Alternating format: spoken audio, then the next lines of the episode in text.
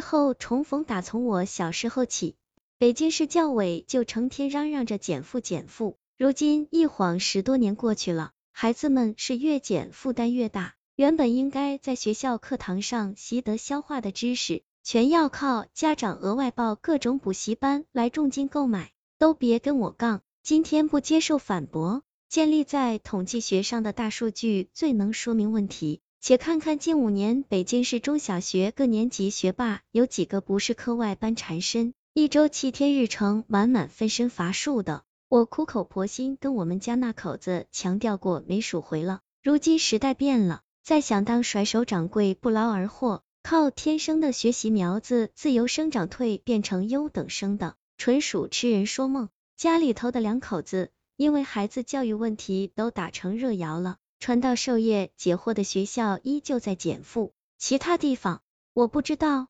北京市小学一律下午三点零五放学，孩子们出了校门，大部分都会去托管机构写作业自习。学生减负，家长还得上班不是？我女儿上小学这半年来，一直都在我家附近的托管机构自习，等我下班了再去接她，一来二去的。我发现他们托管班上有个小男孩长得特别好看，是真的在众人里一见吸睛的那种好看。那孩子生的皮肤白嫩，吹弹可破，一双黑葡萄似的大眼睛忽闪忽闪的，红润饱满的樱桃小嘴儿像拿朱砂点上去的，妥妥一枚年画中人。跟托管班老师一聊，我才知道小男孩小名叫重重，重逢的重重重原本有个姐姐。用重重妈的话说，重重就像是姐姐一比一复制的翻版，两人除了性别不同，长得几乎一模一样。姐姐自小被父母当做掌上明珠，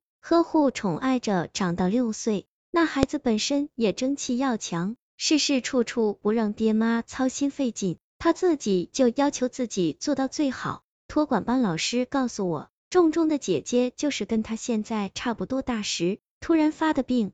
起初只是在学校频繁流鼻血，家里还以为天气干燥孩子上火了呢。随后重重姐姐便开始持续低烧，带去医院一检查，姐姐竟然得了急性白血病。这一噩耗无异于晴天霹雳，瞬间击碎了原本幸福温馨的三口之家。重重妈几度崩溃，痛不欲生。重重爸倒是冷静，倾家荡产，四处借债，不遗余力也要挽救自己的女儿。当时就有说法，姐姐生的太过完美，兴许是天上的童子下凡也说不定，而童子命的小孩都活不长的。到了后期，重重姐姐非常痛苦，终日哭叫呻吟，直直揉碎了爸爸妈妈的心。有一天深夜，姐姐又一次满头大汗的惊醒来，她搂着妈妈的脖子轻声说：“妈妈，好妈妈，求你放我走吧，我疼，我太疼了。”妈妈让我走了，我过不久就回来，还当您的孩子，好不好？当妈的一听这话，心疼的简直要呕血，唯有死死咬着自己的嘴唇，将女儿拥进怀里。她也知道孩子遭罪，饱受折磨，可让做母亲的做那样一个抉择，实在太艰难了。尽管重重一家全力救治，姐姐最终还是撒手人寰，去了天国。重重妈告诉托管班的老师。姐姐刚没那段时间，她简直不想活了。有一天下午，趁家里没人，仲仲妈打开了煤气，准备去那边找女儿团聚。迷迷糊糊之间，她看到女儿就躺在自己身边，像曾经无数次那样，母女俩脸对脸，紧紧拥抱在一起。仲仲妈对女儿说：“孩子，妈妈可找到你了，这次咱们娘俩再也不分开了，永远。”姐姐用温热的小手轻轻擦去妈妈脸上的泪水，笑着说：“妈妈别心急，我一定会回来再做您的孩子。您要等我回来啊，妈妈。这次我来了就不走了。”仲仲妈在要问些什么时，就被临时回家取证件的仲仲爸送去了医院，就差一点点，险些铸成不可挽回的大错。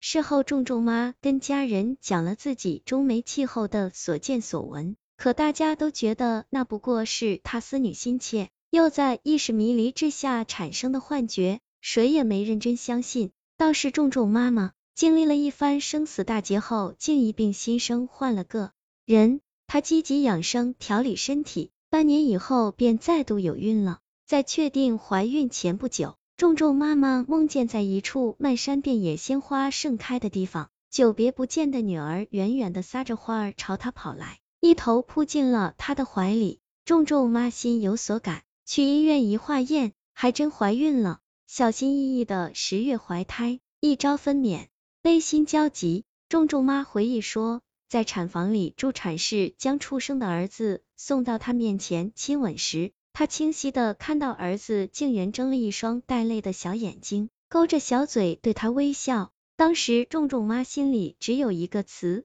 久别重逢。